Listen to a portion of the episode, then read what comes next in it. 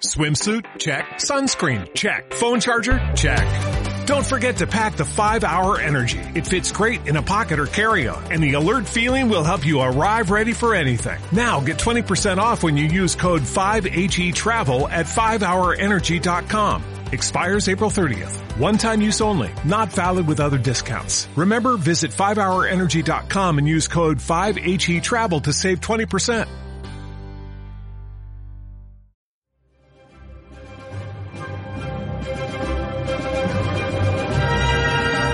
Gracias por haber escuchado Radio Libertad Constituyente. No olviden visitar la parrilla de programación en la nueva página web del Movimiento de Ciudadanos hacia la República Constitucional, en la dirección www.mcrc.es. Radio Libertad Constituyente. La libertad viene en nuestra busca.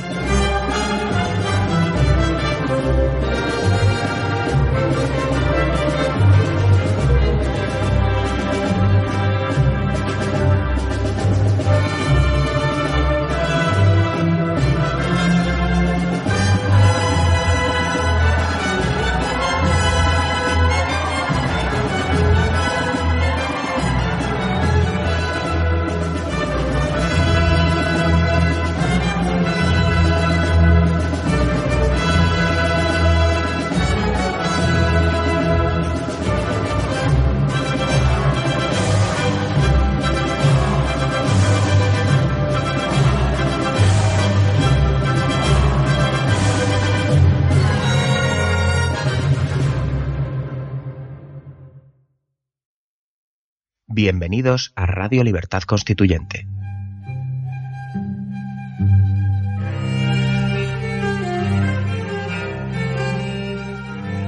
Están escuchando Radio Libertad Constituyente con don Antonio García Trevijano.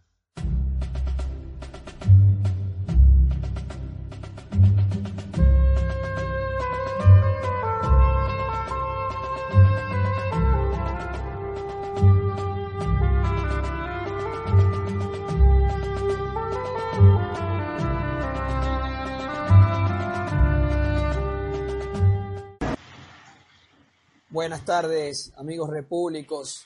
Bienvenidos a un programa más de Libertad Constituyente TV. Les saluda Gustavo Pareja, estoy en Somojaguas, Madrid. Eh, me acompaña en el día de hoy Vicente Ferrer desde Cartagena de Indias. ¿Cómo estás, Vicente? Muy bien, gracias, Gustavo. Hola, amigos del NCPC y de todos aquí desde Cartagena de Indias. ¿Qué tal? ¿Cómo estáis?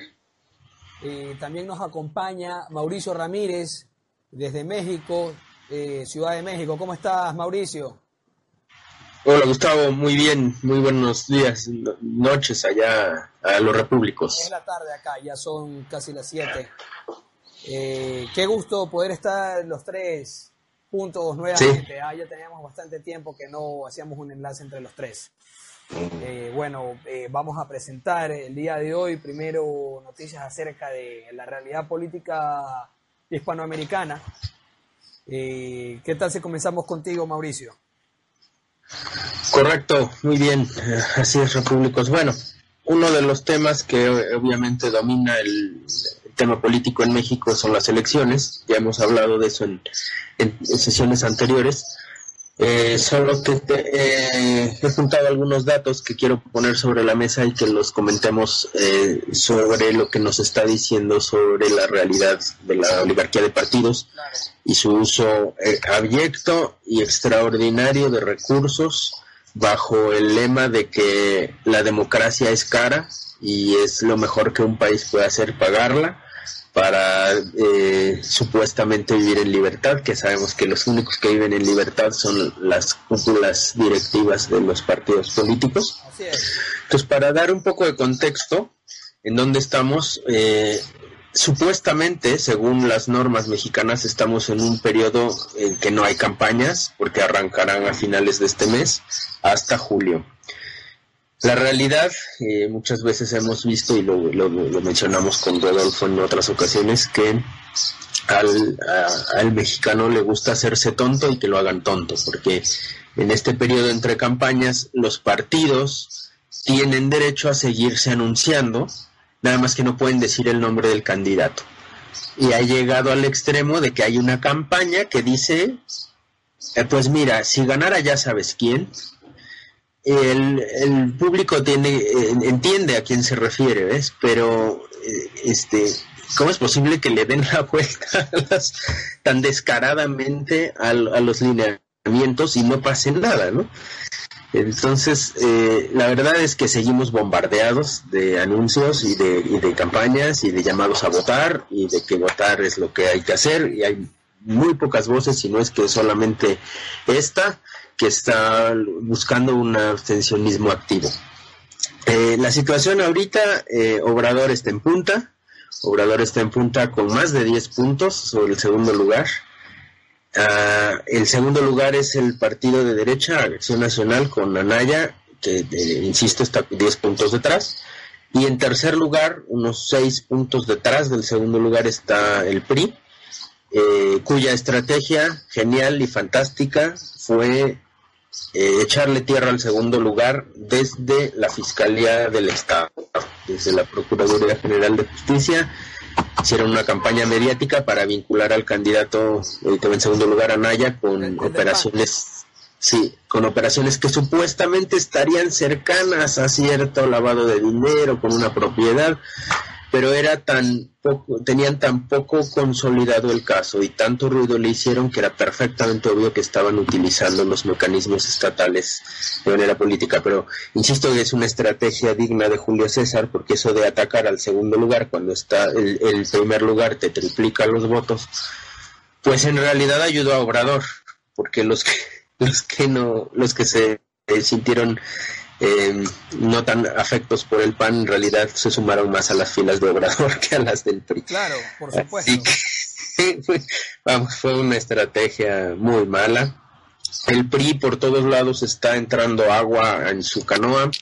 El punto, el último punto, hay un titular de ayer en, en donde el PRI estaba respaldando, el candidato del PRI estaba respaldando a los independientes, lo cual es un, a los candidatos independientes me refiero, lo cual es un signo de debilidad tremendo, porque su estrategia es, bueno, si hay más candidatos, el voto se repartirá entre más y le va a pegar al primero. Pero esa es una estrategia, no es, no es una estrategia para, para ganar, es una estrategia para que el otro pierda. Eso te da indicaciones de qué tan débil está, están las cosas en en el PRI. La única cuestión que me llama la atención ahora es que si nos vamos al recuento de estadísticas y a, cómo están las cosas, habría una certeza casi este, incambiable de que va a ganar Obrador. Sin embargo, eh, a la clase oligarca, a la clase financiera, yo no la veo tomando medidas que ya den por descontado que gana Obrador. No los veo protegiéndose, no los veo haciendo campaña anti-Obrador, los veo muy pasivos. De hecho, Obrador acaba de estar en la Convención Nacional Bancaria, que es donde se, junta la, oligarquía económica, y en cierta medida lanzó una amenaza porque les dijo que si ellos permitían que se hiciera un fraude eh, en el conteo de votos, eh, Obrador, como todo caudillo, siempre habla con metáforas, ¿no? Entonces dijo que, mm, buenas o malas, pero calificarían como metáforas. Dijo que eso era activar al tigre, llamándole así como a la, a la furia violenta del pueblo en masa, y que según esto en 2006 cuando hicieron un fraude él tuvo que calmar al tigre con, haciendo un paro nacional y tratando de manejar esa energía y, al final acabó aceptando el resultado mm, no formalmente, pero en, los hechos acabó aceptando el resultado porque él se, él se proclamó presidente legítimo y otras cosas. Pero. Sí, continúa, que te iba, te iba a hacer. Te iba a pero ahora les dijo en la convención bancaria que si ellos uh, atizan al tigre, él, se, el gane o pierda, se va a ir a su rancho y que la hazte cuenta como que la oligarquía o la banca se entienda con el tigre. Eso fue eso lo que fue lo que les dijo.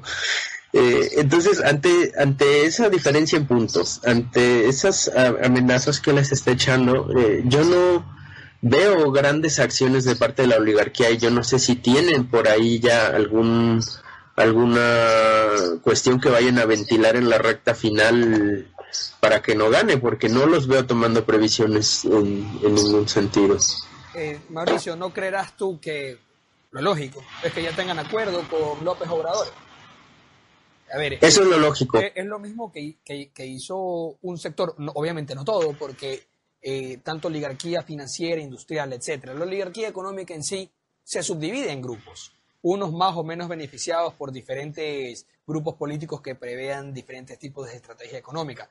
Por ejemplo, en Ecuador, con la llegada del correísmo, eh, era más bien el sector de importaciones exportaciones y los que pretendían crear industria nacional en base de protecciones arancelarias, ¿no? Los que apoyaron a Correa los bancos no tanto. A pesar de que se beneficiaron muchísimo ya una vez Correa siendo presidente, los bancos porque el gobierno el dinero que recibía de las remesas petroleras lo canalizaba a la banca privada para estimular el crédito y por eso se generó una burbuja de expansión crediticia. Pero eh, de una u otra manera, ciertos grupos económicos pactan con estos pseudogrupos de izquierda eh, sabiendo que hay intereses, intereses mutuos, porque López Obrador tiene que eh, tener en claro de que necesita ciertos, ciertos miembros de la oligarquía económica con, con él, porque son los proveedores de puestos de trabajo, ¿no? Entonces, si él elimina o, o, merma el potencial económico de, de, ciertos ricos, eso significa despidos y, se, y significa destrucción de puestos de trabajo que le costaría a él un gobierno en el caso de llegar al poder, ¿no? Así que tiene que haber algún tipo de acuerdo con ciertos sectores y por eso es que tú ves esa inactividad o falta de reacción. efectivamente, y qué bueno que, qué bueno que con los hechos que estoy comunicando llegas a las mismas conclusiones, porque eso, eso es lo que hemos estado em, diciendo en, en, esta radio desde hace tiempo, ¿no? Que él, que Obrador aprendió la lección del 2006 eh, y que está realmente con las puertas abiertas a quien sea que quiera eh, sumar, eh, sumarse a su partido, digamos, que está haciendo lo que el PRI en su momento, ¿no? Que la, la corrupción moral de su, de su plataforma sea la que le garantice la reducción de enemigos eh, me refiero que está aceptando a los que a los que hicieron campaña contra él diciendo que era un peligro, está aceptando a antiguos panistas, está aceptando sindicatos, está aceptando también. No tiene ningún filtro, no tiene ningún filtro. Cualquiera que se sume está dándole eh, una amnistía moral y tiene en su plataforma dar una amnistía jurídica a, la gente que se le sume, es decir, corrupción moral es lo que está vendiendo, ¿no? Se está preparando, para, se está preparando para el poder, pues. El PRD también se le está sumando. Para hacer el PRI. Mauricio. ¿El, PRD también se, ¿El PRD también se le está sumando? No, bueno, evidentemente él es una decisión del PRD, entonces el PRD que no tenía ya nada que hacer, no tenía ninguna plataforma, eh, su mejor opción fue aliarse, imagínate, izquierda con derecha, eh, detrás de Anaya.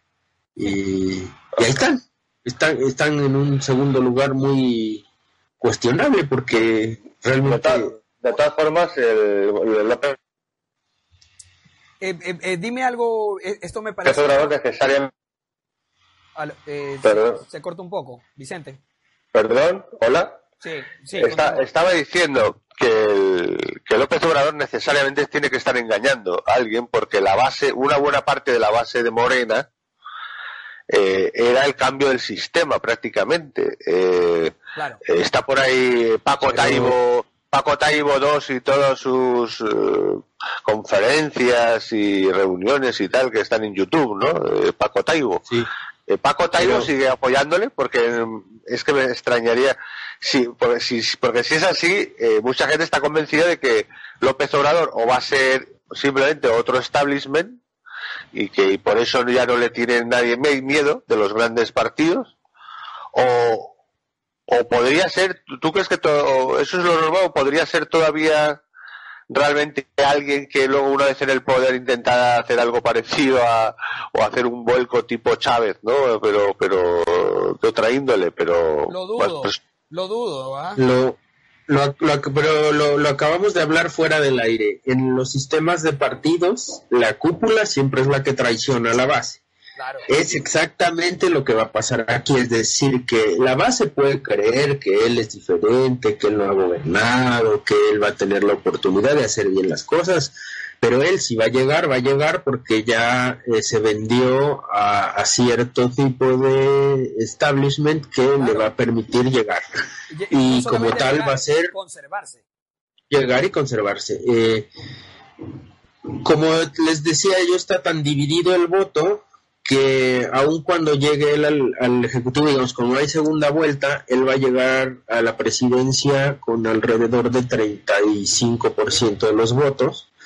Y si eso lo llevas a la Cámara, no tiene nada, no tiene nada con lo cual hacer cambios fuertes en la Constitución, sino es con el apoyo de los otros partidos. Así que ahí tienes la oligarquía de partidos que será la gran ganadora de las elecciones, porque se van a tener que poner de acuerdo negociando concesiones. Claro, entonces viene eh, Dime una cosa, este Mauricio, hablaste de que, de que, el, de que el PRB se unió al PAN, es decir, que hay una unión de izquierda y derecha. Imagina, imagina. eso pasó en Ecuador. Y, pues solamente para hacer un paréntesis, es un fenómeno de sociología política porque en Ecuador, dime si en México es de la misma forma. En Ecuador cuando Lazo, el banquero, se lanza a la presidencia, los desafectados de la izquierda, de la izquierda antigua, es decir, de, de, el MPD, que era, es, el, es realmente, nace del Partido Comunista Ecuatoriano. En el, en el Ecuador hay dos partidos, hay el, Partido Maoísta y el Partido Comunista de, corte estalinista. Bueno, el MPD nace de esos dos partidos y es de los profesores, ¿no? De, de, de los profesores estatales y de los estudiantes y el MPD y otros movimientos de izquierda apoyan a Lazo en contra del correísmo porque vieron que el correísmo era estatalismo. Eh, lo pudieron entender y se dieron cuenta que Lazo proponía desbaratar el estatalismo, obviamente dentro pues, de un sistema de, partidos en el cual participan en las elecciones, pero intuían, ¿no? Intuían que el correísmo debía ser desbaratado porque era un control totalmente eh, asimétrico, ¿no? Desde el Estado al ciudadano. Y el partido, los partidos de izquierda se salen del correísmo, pues el correísmo ya se convirtió eh, eh, netamente de centro, una estructura de poder, y se alían con la derecha para, para, poder, para poder derribar el estatalismo que había establecido Correa. puede ser que en, en, México la izquierda siente que la socialdemocracia se ha tomado el Estado y organiza la sociedad de arriba hacia abajo y que eh, la izquierda nota que hay un estatalismo y que la derecha se convierte, la, derecha que no es del estatalismo, podríamos decir, la derecha se convierte en un aliado natural porque también quiere reducir el tamaño del gobierno, la intervención del gobierno en la, en la vida del ciudadano. No lo sé. Eh, no, mira, lo que tú me estás refiriendo parece una lucha eh, genuina de poder eh, entre diferentes eh, facciones, digamos, donde una identifica que aun cuando ideológicamente sea opuesta, puede ver, ver beneficiados sus intereses de alguna manera. Eh, lo, que está pasando aquí es que el, el, PRD como izquierda, al entrar al sistema de partidos, siendo que había abanderado a la oposición, digamos, era, era la suma de todos los opositores eh, que, habían estado contra el PRI hasta el, hasta el 88, a partir de ahí se funda. Em, una vez que entró al sistema de partidos se corrompió, como se corrompió el PAN. Claro. Y y lo que pasa es que en algún momento esa, esa izquierda ya corrupta, digamos ya de estructura de partido, después del 2006 había dicho Obrador llegó hasta aquí, es decir, ya, ya fue candidato, no lo logró, eh, vamos a, identificar, a construir en seis años una nueva candidatura. Eh, perdón, esto es en 2012, porque en 2012 todavía fue como PRD. Después, después de los dos fracasos de 2006 y 2012, el PRD partidista ya quería olvidarse de, Obrador y construir seis años para construir una candidatura entre, eh, entre ellos. Y de ahí nace Morena, ¿no? Que se supone que Morena denuncia que el PRD ya es corrupto y se pone como el adalid de los de los no corruptos Morena. Eh, ahí entra Paco Ignacio Taibo II. Ahí entra la izquierda que realmente tiene em, una visión diferente, ¿no? Eh, que es a la que yo estoy seguro que, Obrador ya traicionó y va a traicionar cuando tenga el poder, ¿no? Pero eh, no es solo eso lo que es Morena, este, Morena al final son los seguidores de Obrador, en donde pues en lugar de estructura de partidos lo que hay es un caudillo que decide todo, ¿no? entonces, eh, ¿cuál es la razón por la cual lo que queda del PRD, porque también queda muy mermado el PRD, eh, se une con el PAN. A mí me parece simple subsistencia. El PRD no tenía ninguna figura con cual poder ir a la elección y de ir a la elección así hubiera incluso arriesgado el registro. Eh, y eso es arriesgar la prebenda y eso es arriesgar de donde todos tienen sus puestos. Entonces, eh, y el PAN estaba similar, ¿no? O sea, el PAN quizá tenía algunas personalidades un poco más conocidas, desde luego el candidato que es no lo era, y, bueno, fue un acuerdo de subsistencia de los dos.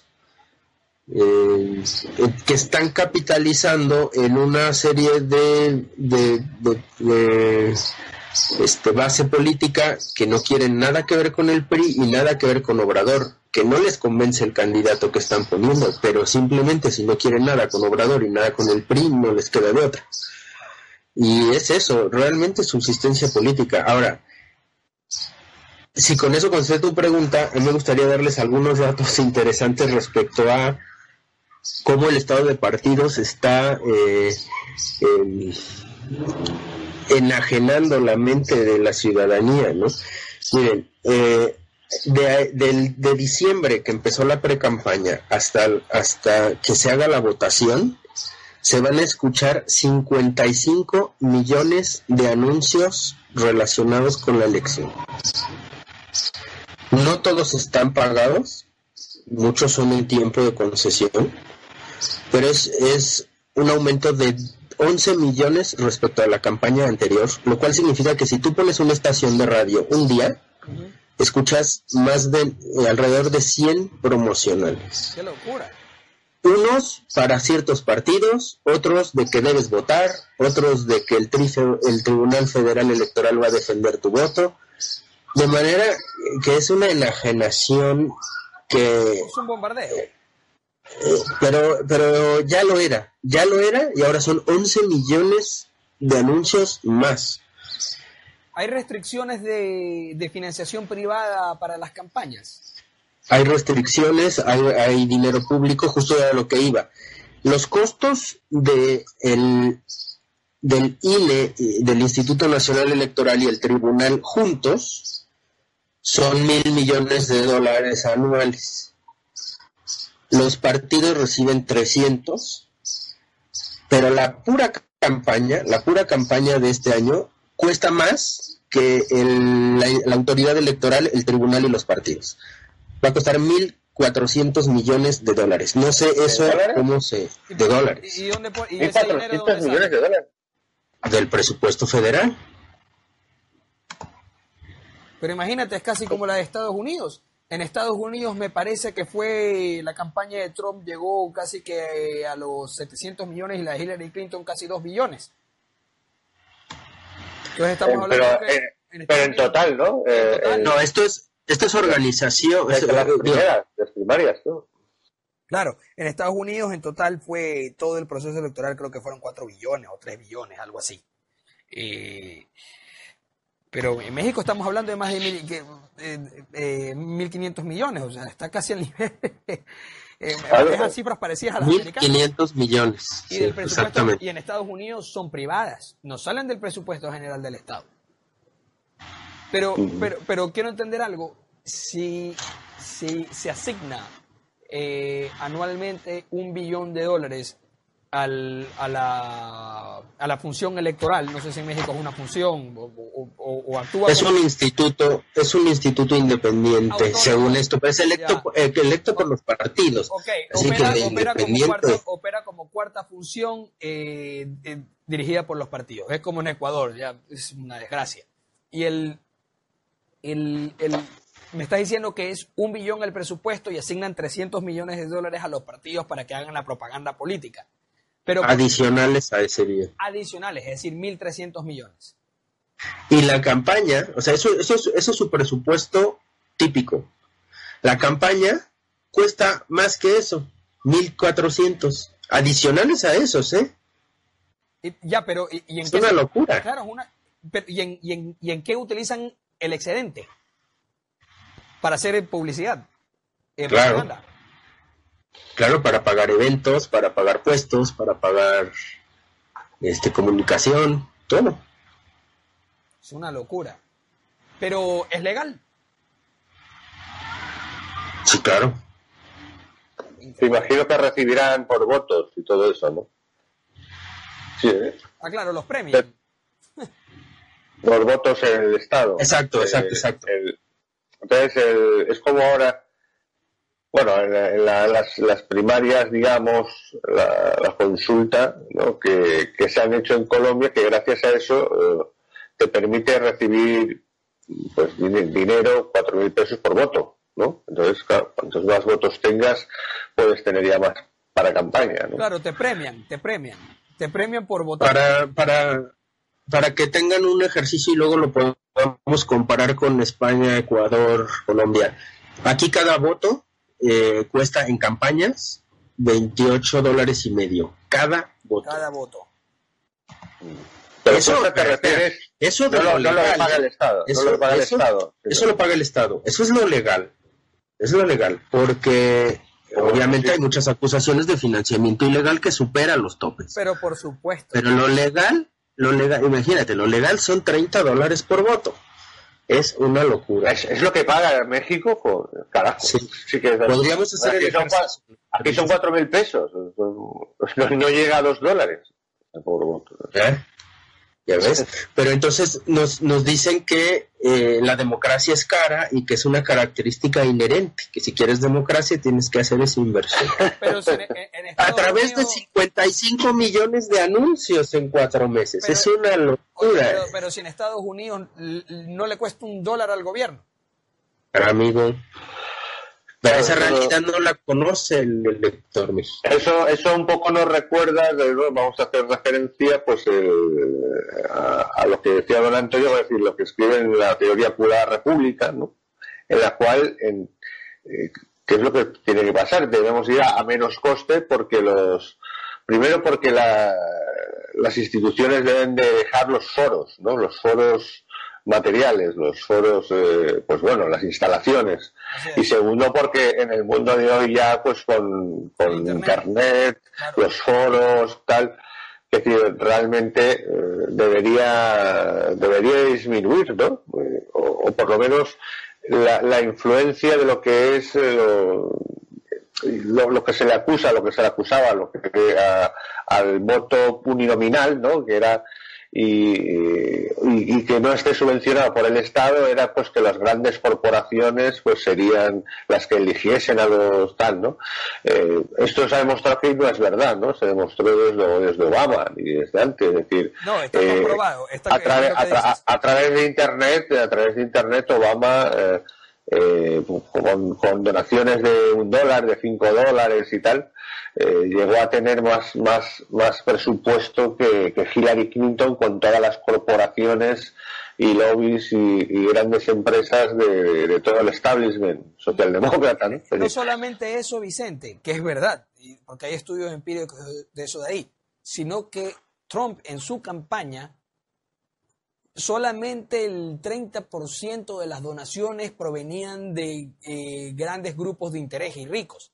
El resto, todo venía de ciudadano promedio y con, y con un presupuesto muy inferior al de Hillary Clinton, le gana las elecciones. Porque, ¿qué sucede?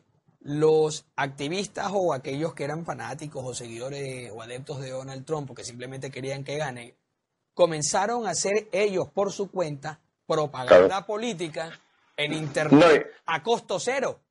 Claro, y además, eh, por lo que está diciendo Mauricio, eh, fíjate si es absurdo ese gasto publicitario, porque claro, imagínate esos, esos cientos de millones de anuncios que ha dicho que ha dicho Mauricio, pues eh, con coste en televisión y tal, pues claro, eso es una barbaridad en dinero, debe haber movido una industria publicitaria gigantesca. Entonces, pues mientras que eso es absurdo al lado de la realidad de que los expertos más o menos están analizando que Trump, eh, eh, gracias a su proyección mediática, aunque fuera dos tercios o cuatro tercios o cuatro quintos eh, en contra negativa, se calcula, no me acuerdo cuánto era, una publicidad, no sé si eran de, no sé, si de 7.000, 8.000 o 10.000 eh, mil, o 10 mil, o sea, 10 mil millones de, dólares. Es decir, lo, que, lo que la publicidad gratuita le había hecho a Trump. Claro.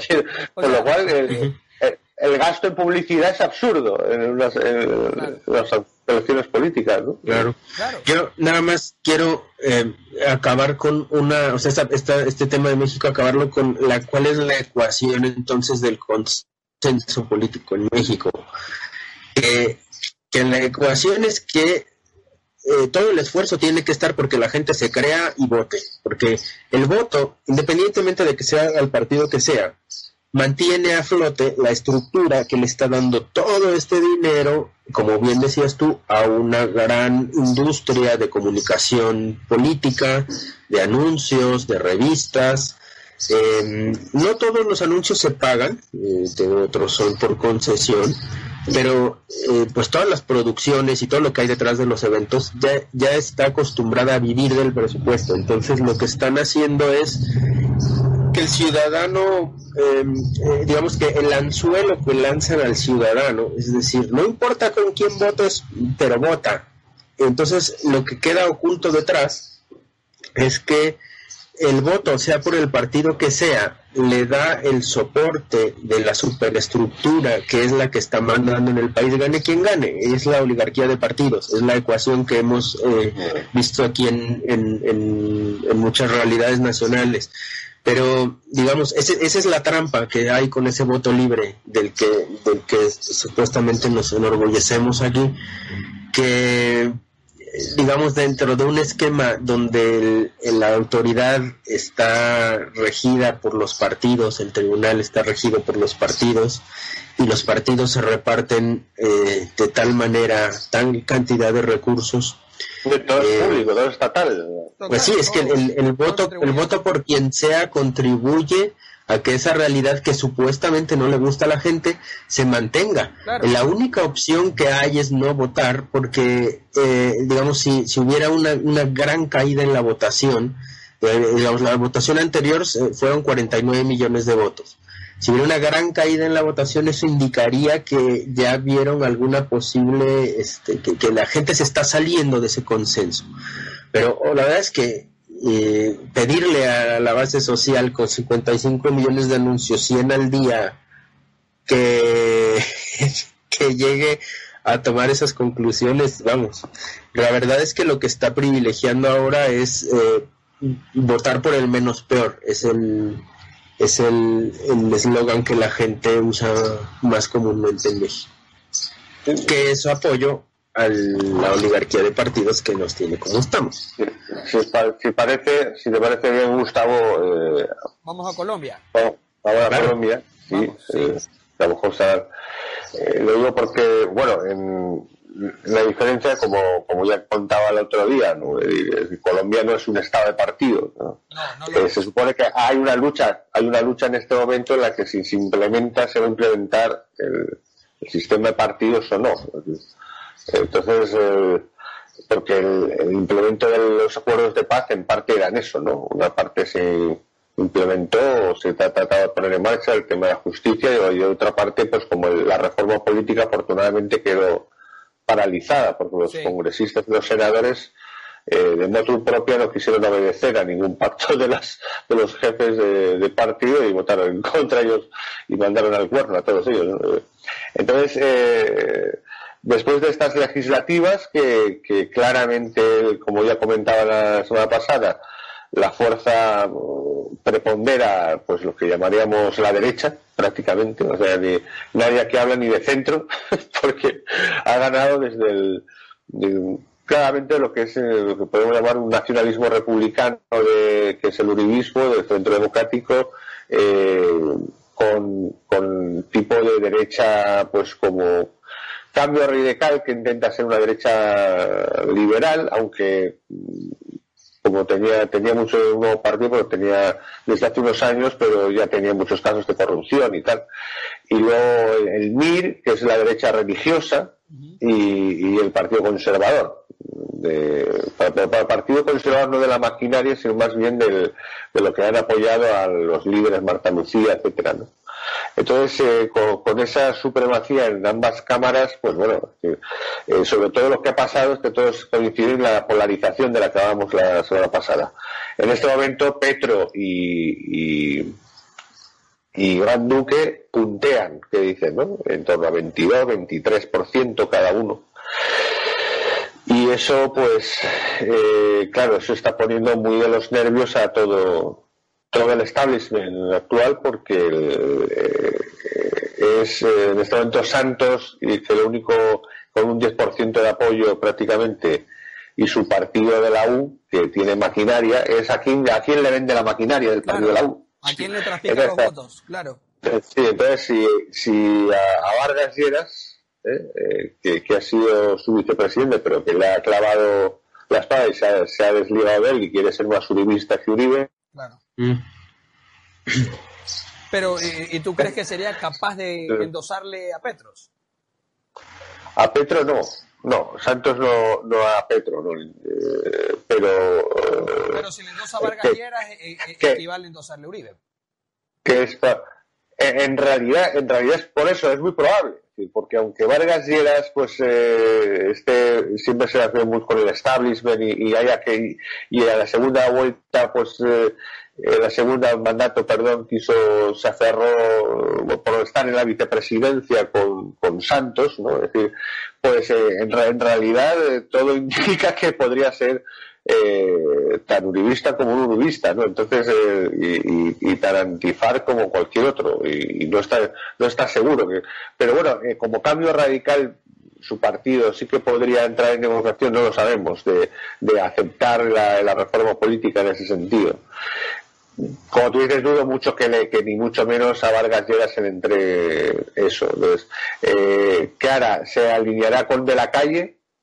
Claro, de la calle, eh, eh, que es el que el gran que, tipo que ha hecho lo, del, hizo lo de La Habana, el gran negociador, eh, tiene el Partido Liberal, pero ha, fracasado en estas elecciones legislativas. Bueno, el liberal quedó casi primero, creo que primero en, en el Congreso, también por, por bajada espectacular de, que bajó también el Partido Liberal, pero sobre todo el Partido de la U y eh, o, incluso entregar a Fajardo ¿no? y a lo, que es el polo democrático que era la antigua izquierda comunista y tal y los verdes eh, en ese sentido lo que está claro no a Petro jamás y que es la prueba por la cual eh, sabe muy bien aunque ha sido el promotor de todo este fiasco que que, Petro sería la izquierda de verdad de la buena de, la, de las FARC and Company, ¿no? Es por eso eh, eh, Santos lo que quiere es aferrarse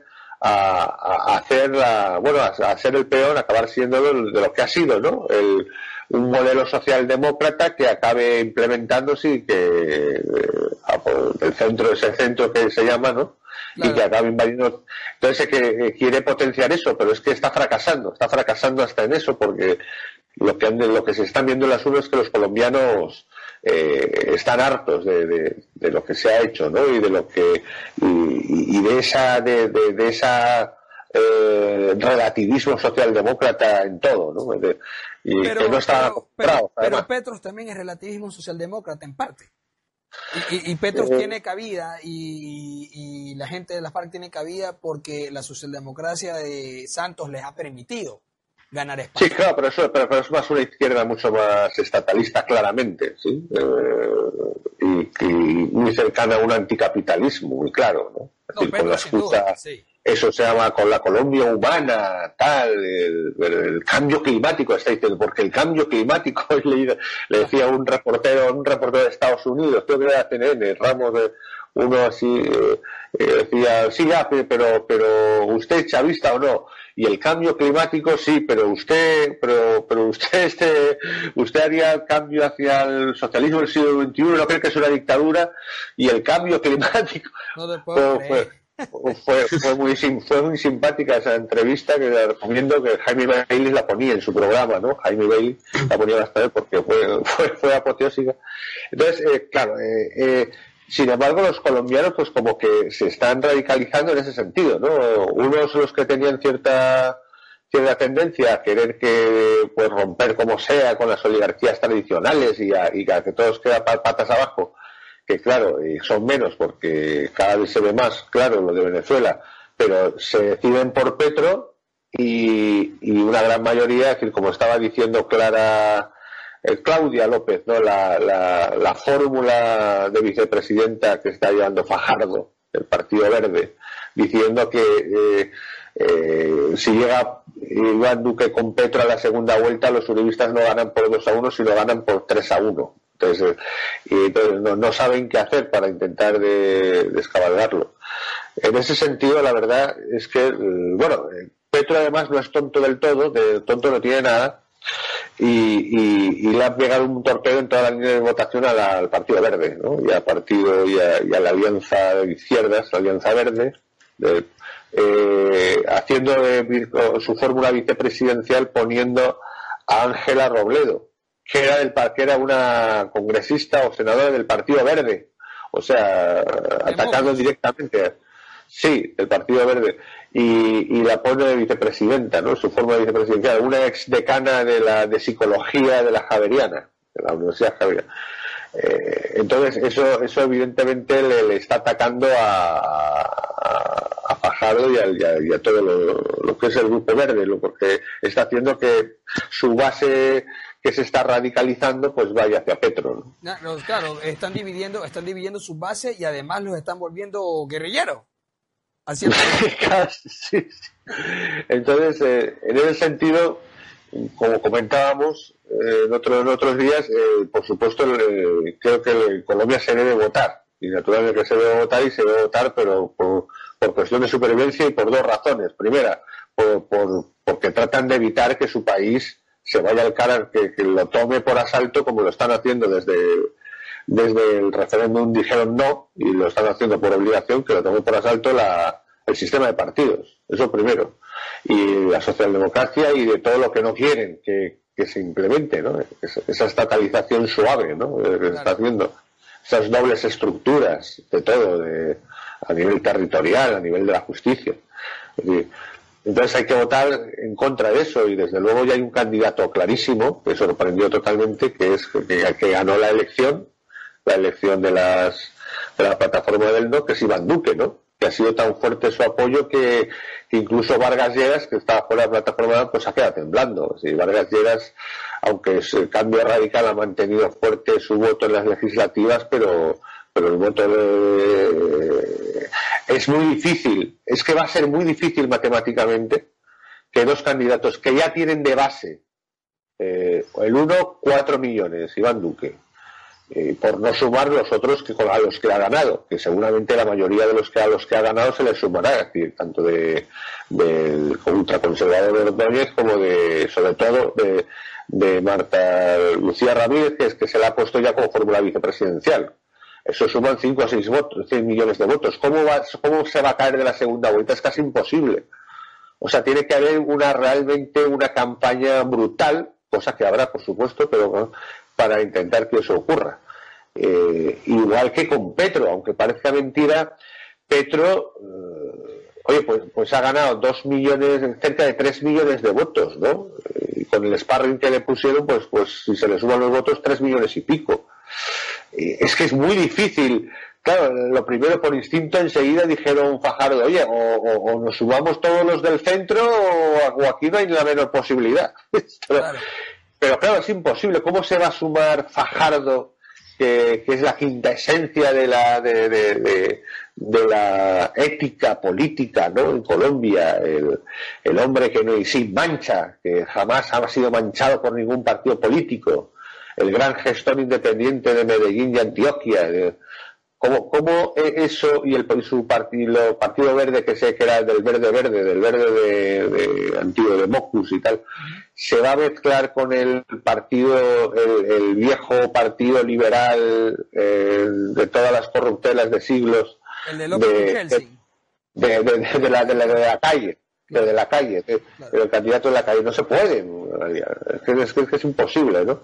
Y entonces, ¿qué va a hacerse? Con, con aún Vargas Lleras, el viejo zorro baja de Vargas Lleras, ¿no? Que es, claro, eh, una pura, porque Vargas Lleras ya lo consideran de derecha pura. Entonces, eh, es que eh, lo, tienen casi, de verdad, es, es, muy difícil, pero vamos a una, a una primera vuelta, claramente, a no ser que ocurra, pues bueno, que tratarán de hacerlo, como hicieron con la segunda vuelta, ¿no? De, entre Santos y Zuloaga en su la relación, que fue una robada absolutamente.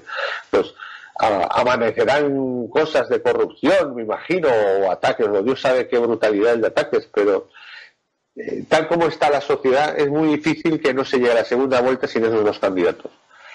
Y desde luego, si llega, si Petro llega a la segunda vuelta y Iván Duque llega a la segunda vuelta, vamos, eh, sería extremadamente raro, sería un suicidio para el que todo el establishment se agarrase a Petro sería suicida. no, sé si se atreverían, sería una gran, sería un gran reto, ¿no? Habría que, habría que verlo en esa posición. ¿Qué hacen? O sea, odian a muerte al uribismo y todo lo que representa, ¿no? pero claro, necesitan la socialdemocracia, eh, son, eh, se, se atreverían con Petro, sería, sería una gran bueno, es que Petros, Petros, Petros, Petros, por llegar al poder, por llegar a algo que nunca ha llegado, él sería capaz de ofrecerles a ellos socialdemocracia y, y estos aceptarían. Porque Uribe, no les daría esa oferta. Y ellos preferirían correrse el riesgo teniendo una buena oferta. Si, si al final se atreven a eso, ¿no? Porque Petro, hay que conocer a Petro, es un personaje, ¿no? Eh, Petro prometerá lo que quieras, pero luego hace lo que se le pone en la cabeza, como le mostró en Bogotá, y, si, tiene que paralizarlo todo, lo paraliza. Es decir, eh, a diferencia de López Obrador, Petro pone en marcha lo que crea, ¿no? Conveniente, cueste lo que cueste. Eh, entonces, la situación en este momento, pues estaría ahí, ¿no? Es decir, los dos candidatos que salieron forzados a pues eh, punteando ya, ¿no? Y a la espera de qué va a hacer Vargas Lleras, porque su maquinaria de cambio radical ha demostrado estar engrasada y ahora a convencer a cómo tritura al partido de la U para que se le una, claro. Pero claro, Santos eh, detesta, como tú dices, es que, es que está entre 10 eh, espadas y la pared y, un barranco, ¿no? Entonces, que, ¿qué voy a, apoyar a Vargas Lleras? Pero si a lo mejor acaba siendo más eh, tan uribista como Uribe, ¿no? de la derecha. Eh, eh, es una posición que en este momento está como muy complicada a, la espera de qué movimiento magistral va a hacer todo ese gigantesco centro del establishment, ¿no? Desde el centro izquierda, centro derecha, ¿no? Todo ese centro, ¿qué va a hacer, no? Un poco como eh, bueno, en el caso de Estados Unidos es muy diferente, evidentemente. pero en el caso, en este caso en Estados Unidos, por ejemplo, vemos a un caballo, así que hablamos un momento a McCain como que es eh, eh, como uno de estos del Partido Republicano que sigue aferrándose al establishment, ¿no? Entonces y, atacando a Trump.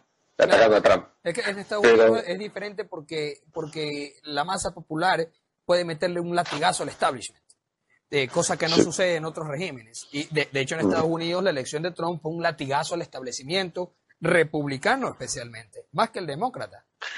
Y además, porque ya terminando lo de Colombia, eh, porque, eh, como dije también, va a ser fundamental para lo que pasa en Venezuela.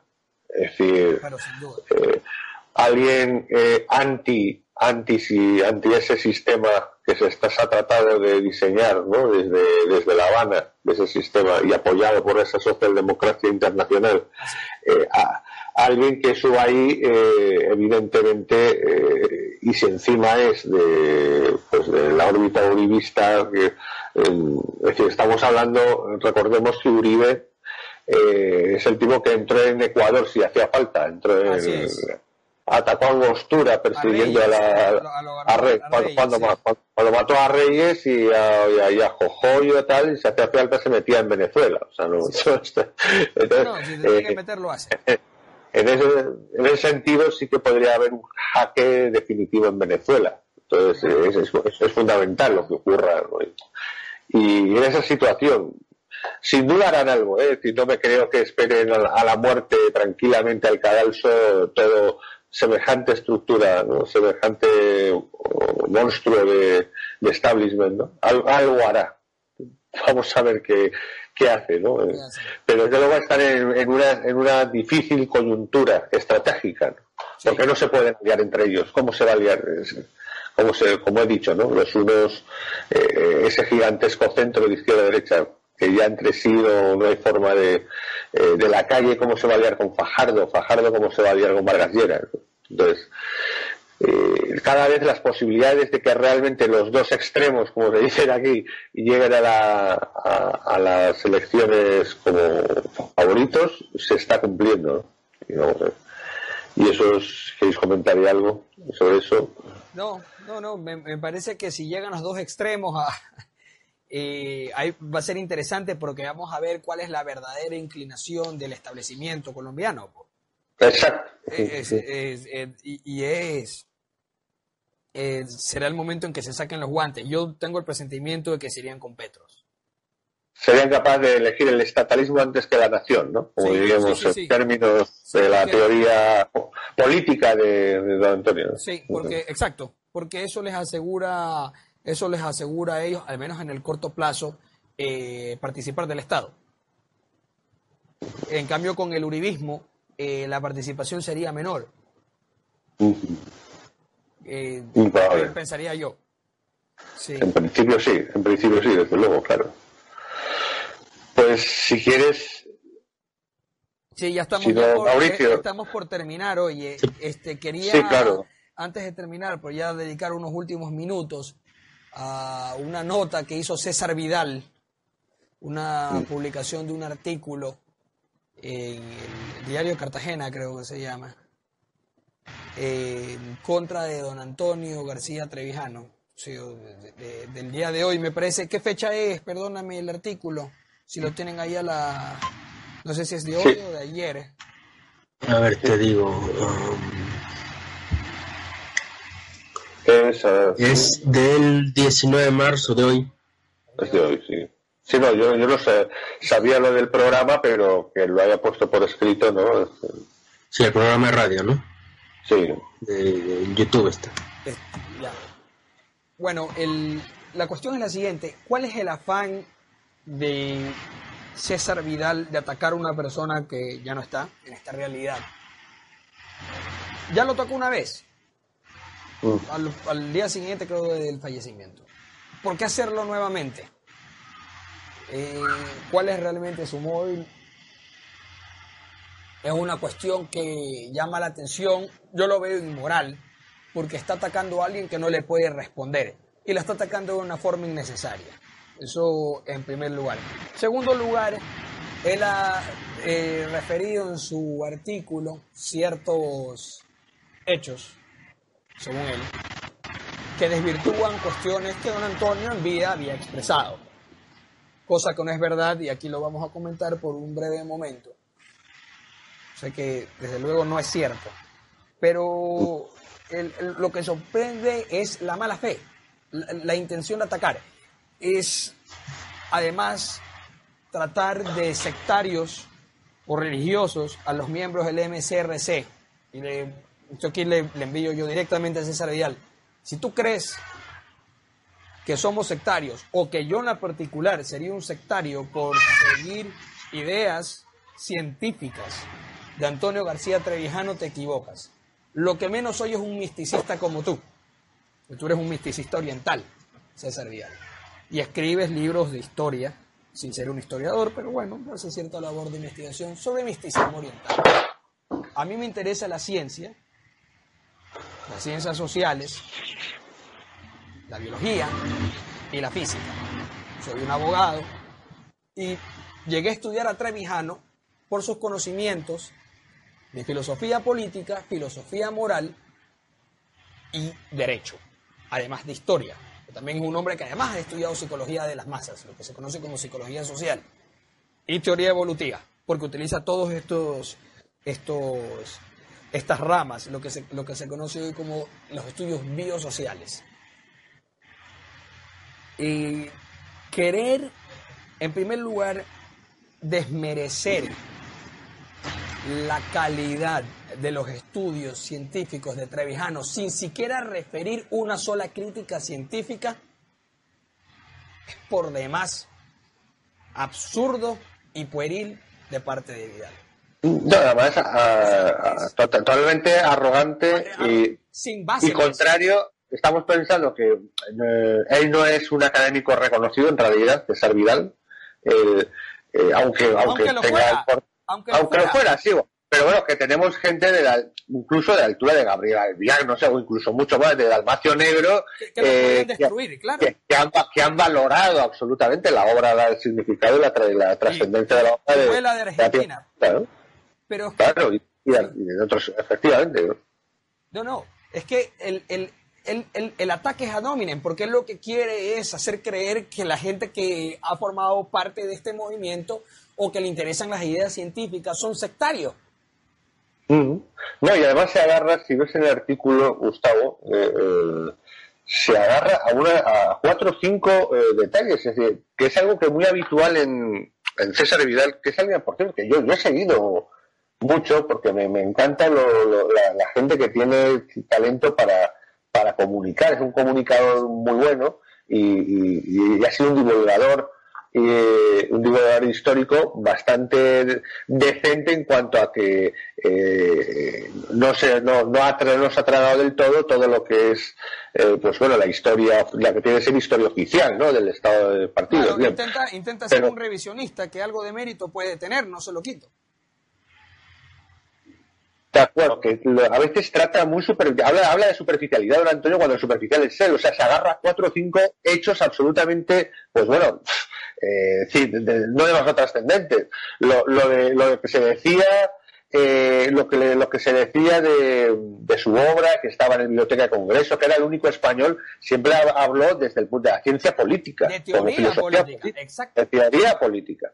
Y es que en realidad no ha habido demasiada altura teoría política, eso de entrada en, en lengua española, No, es que desde hace siglos. claro, es ha habido, aquí, no es Mariana, teórico- está- claro, no, aparte, Vicente, Benito, que él lo nombra, no es teórico político, ha hecho estudios de sociología política, pero no hace una teoría política.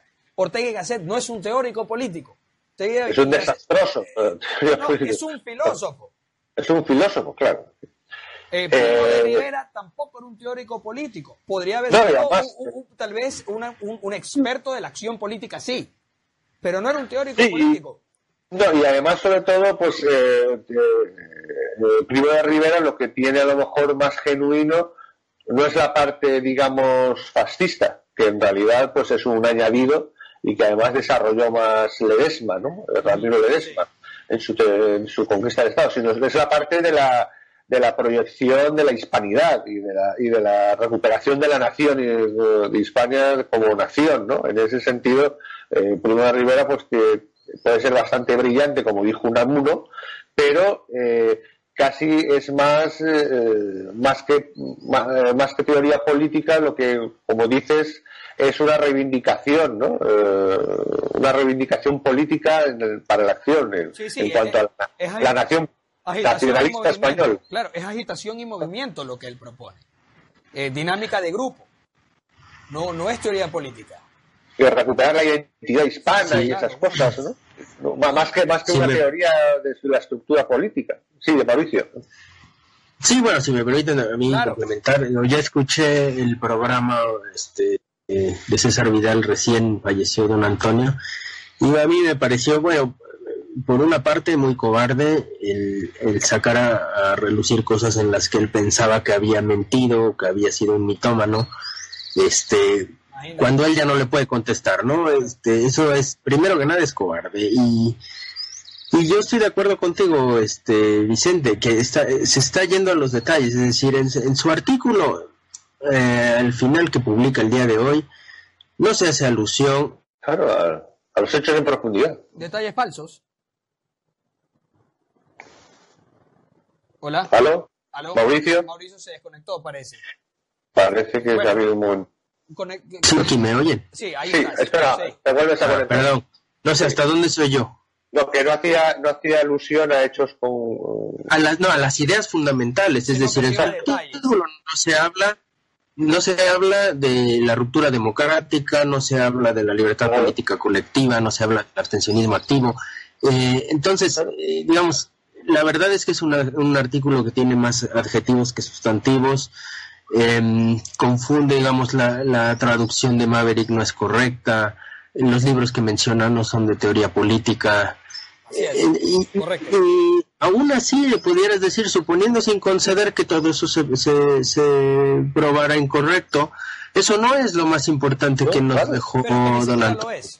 No, pero es que no es, Mauricio, no, es que lo que Mauricio quiere decir que es que además ni siquiera, cosa que es muy rara, bueno, un poco extraña el César Vidal, es que niega hechos históricos, o sea, niega los hechos históricos y la documentación histórica que existe. Es decir, eh, yo eh, tengo, eh, si me permitís, la autocita en el Diario de la República, uno de los pocos monográficos que hay, el monográfico sobre que yo hice yo de la biografía de don Antonio, eh, eh, con un modelo plutarquiano, comparándolo y en paralelo con Antonio Nariño, ¿no? Como los grandes precursores, los precursores de la libertad en América y en, España, ¿no? En el mundo hispano, los dos Antonios, ¿no?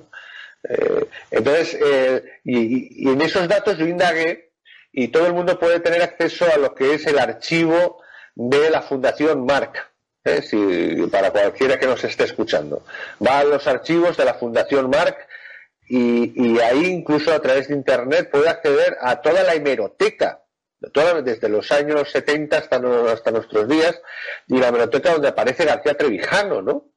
Y García Trevijano, eh, pues bueno, es, el es quien primero funda la Junta Democrática, la preside, gana, o sea, es quien preside y dirige la Junta Democrática, que era, que era la única, por cierto, que existía dentro de España, porque hacer la oposición fuera de España está muy bien, sobre todo si te paga el Politburó, pero del Kremlin, del Kremlin, pero si estás dentro de España es más complicado, ¿no? entonces la Junta Democrática es él, es él quien dirigía, coordinaba, o sea, no era un tío, no era un pirata, lo pone César Villar como un personaje un poco pijotesco, claro qué simpático personaje que, que ¿no? Por ahí con buenas intenciones y con... No, no, no pero llega, llega más porque dice que no puedes empatizar con él porque no tiene la bonomía del Quijote. Exacto, no, sí, además, cosa que demuestra que no ha estado en su vida con él. Es decir, porque yo, desde luego, en su casa, don Antonio apenas te conocía y, y si pensaba que tú tenías cierta valía por algo, enseguida te daba eh, toda la confianza del mundo como si fueras de la familia, ¿no? Una cosa que quería comentar para que veas el grado de mendacidad de este miserable de Vidal, que cuando hace referencia a Wikileaks, Wikileaks.org, porque lo tengo aquí abierto, aquí lo tengo abierto, Wikileaks.org habla perfectamente de que García, and another was Antonio García Trevijano, maverick lawyer without a specific political Identification, who is the secretary of the Communist Manipulated Junta Democrática Coalition.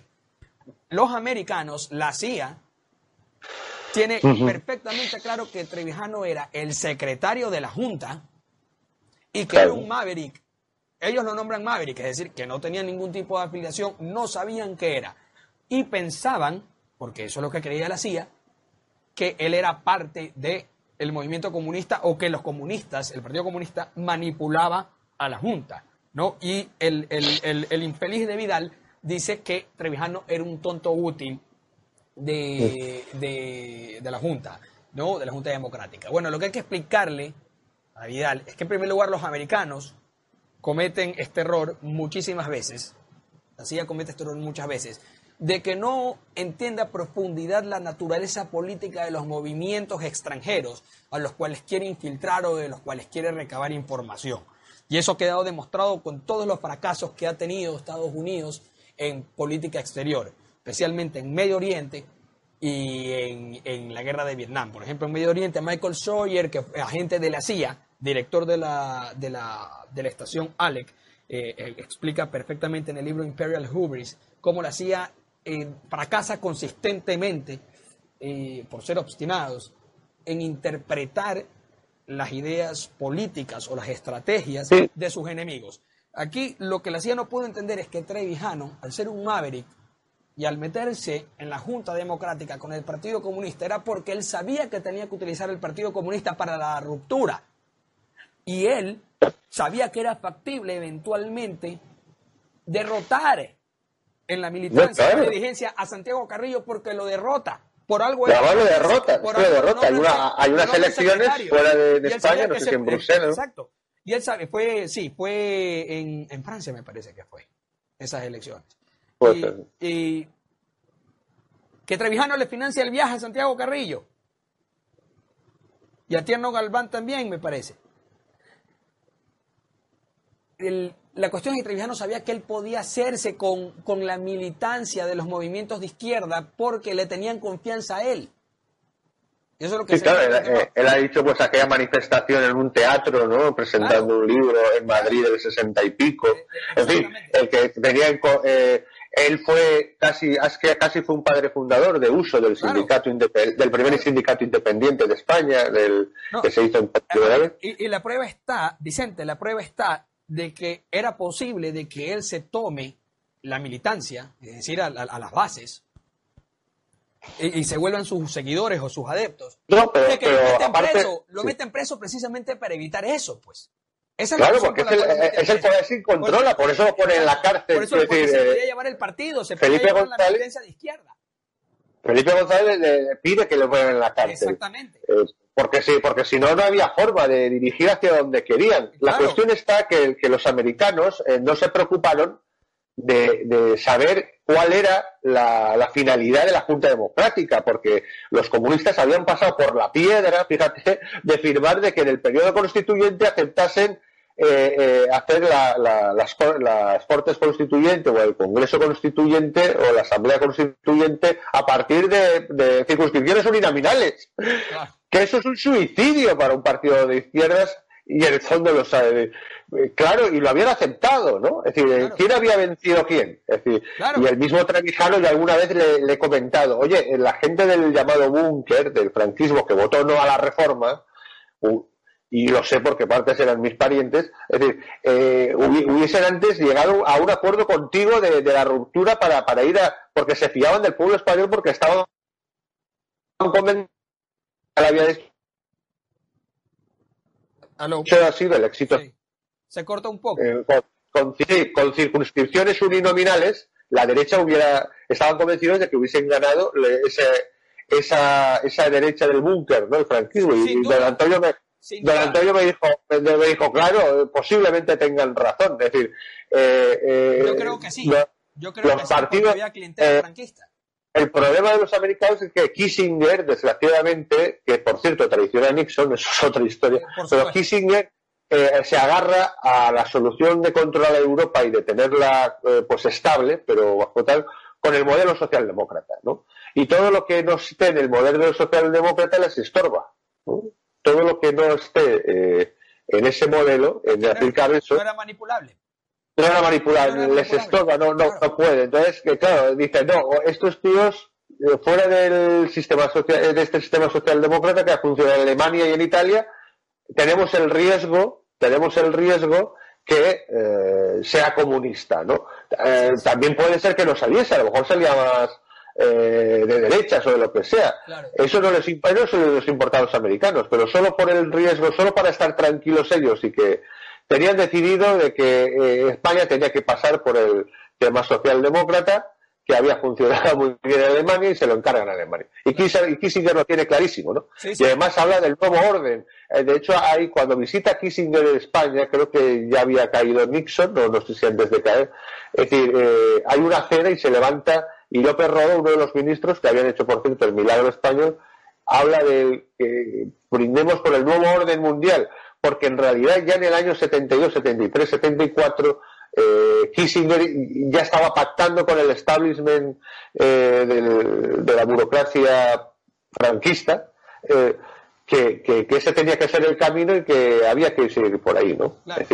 Claro, entonces, para terminar, Vicente, porque ya estamos pasados con el tiempo. Sí, es verdad. Sí, eh, lo último decir, porque eh, para colmo este infeliz eh, quiso disminuir la calidad científica de, ciertas reflexiones, e ideas y teorías de Trevijano, porque hay algunas. Entre ellas, la, para mí las más importantes, la teoría de la, de la emoción estética, la teoría de la monada republicana, es decir, la bolsa electoral de distrito, por relación sociológica, por relación sociológica, es decir, por relación cultural y étnica, que es lo que constituye el distrito electoral y luego el sujeto constituyente, comprobado hoy en la psicología evolutiva. Puede consultar César Vidal si quiere, el, libro de Righteous Mind de, de Jonathan Hyde, o también de los libros de antropología evolutiva de Bowen que corroboran esta teoría de Trevijano. No solamente eso, que la obra de Trevijano, Pure Theory of the Democracy, está siendo hoy estudiada en la Universidad de Duke por Matt Adler, es profesor de Duke, profesor de Harvard y profesor en la London School of Economics. Y mi director de tesis, Michael Munger, que es eh, eh, filósofo político y economista de la Escuela de la Elección Pública, el alumno estrella de Douglas North, muy famoso. Michael Munger, que tiene un libro publicado en, la Cambridge Press, que se llama Eligiendo en Grupos, Choosing in Groups, llega a conclusiones muy similares a los que tiene Trevijano respecto al sistema de elección en una democracia y al, y al sistema del control de la agenda política, que equivale a partitocracia. Munger está estudiando el libro porque yo se lo conseguí. Y Morgan está impresionado con el, el, cómo Trevijano llega a, esto, a, esta conclusión del control de la agenda política por parte de un Estado de partidos, porque es la misma conclusión que Munger llega con estudios de modelos matemáticos en computadora, utilizando como teoría original la paradoja de Arrow.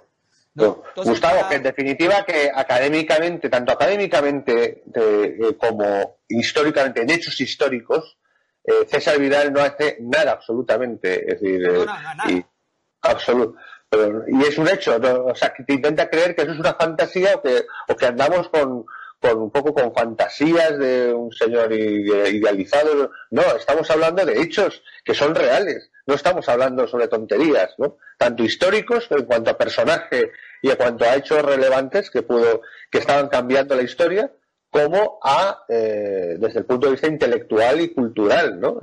académico. Así es, así es. Bueno, eh, tenemos ya que, despedirnos, nos hemos pasado, pero era necesario hacer esta, esta réplica por un, ataque cobarde y, e innecesario. Ya había hecho su crítica suficiente, no tenía por qué hacer otra más. Pero se le ha tenido que responder de la misma manera y con hechos creo que lo dejamos ahí. Me despido de ustedes, amigos queridos. Eh, eh, los repúblicos, Vicente, Mauricio. Hasta la próxima, amigos. Hasta la próxima. Hasta luego. Hasta luego. Muy bien. Igualmente.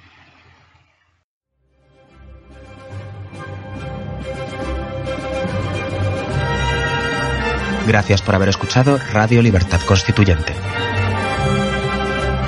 No olviden visitar la parrilla de programación en la nueva página web del Movimiento de Ciudadanos hacia la República Constitucional, en la dirección www.mcrc.es. Radio Libertad Constituyente. La libertad viene en nuestra busca.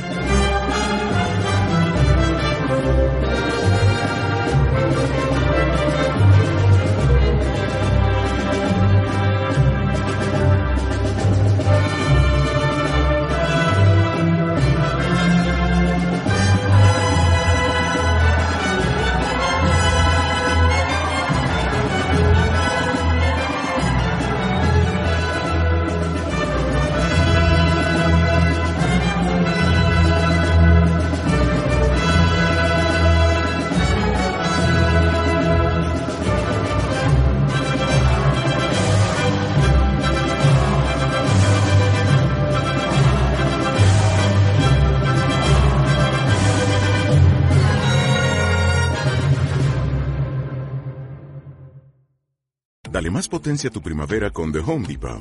Obtén una potencia similar a la de la gasolina para podar, recortar y soplar con el sistema OnePlus de 18 voltios de Ryobi desde solo 89 dólares. Potencia para podar un tercio de un acre con una carga.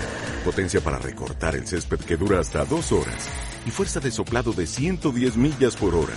Todo con una batería intercambiable. Llévate el sistema inalámbrico OnePlus de 18 voltios de Ryobi. Solo en The Home Depot. Haces más. Logras más.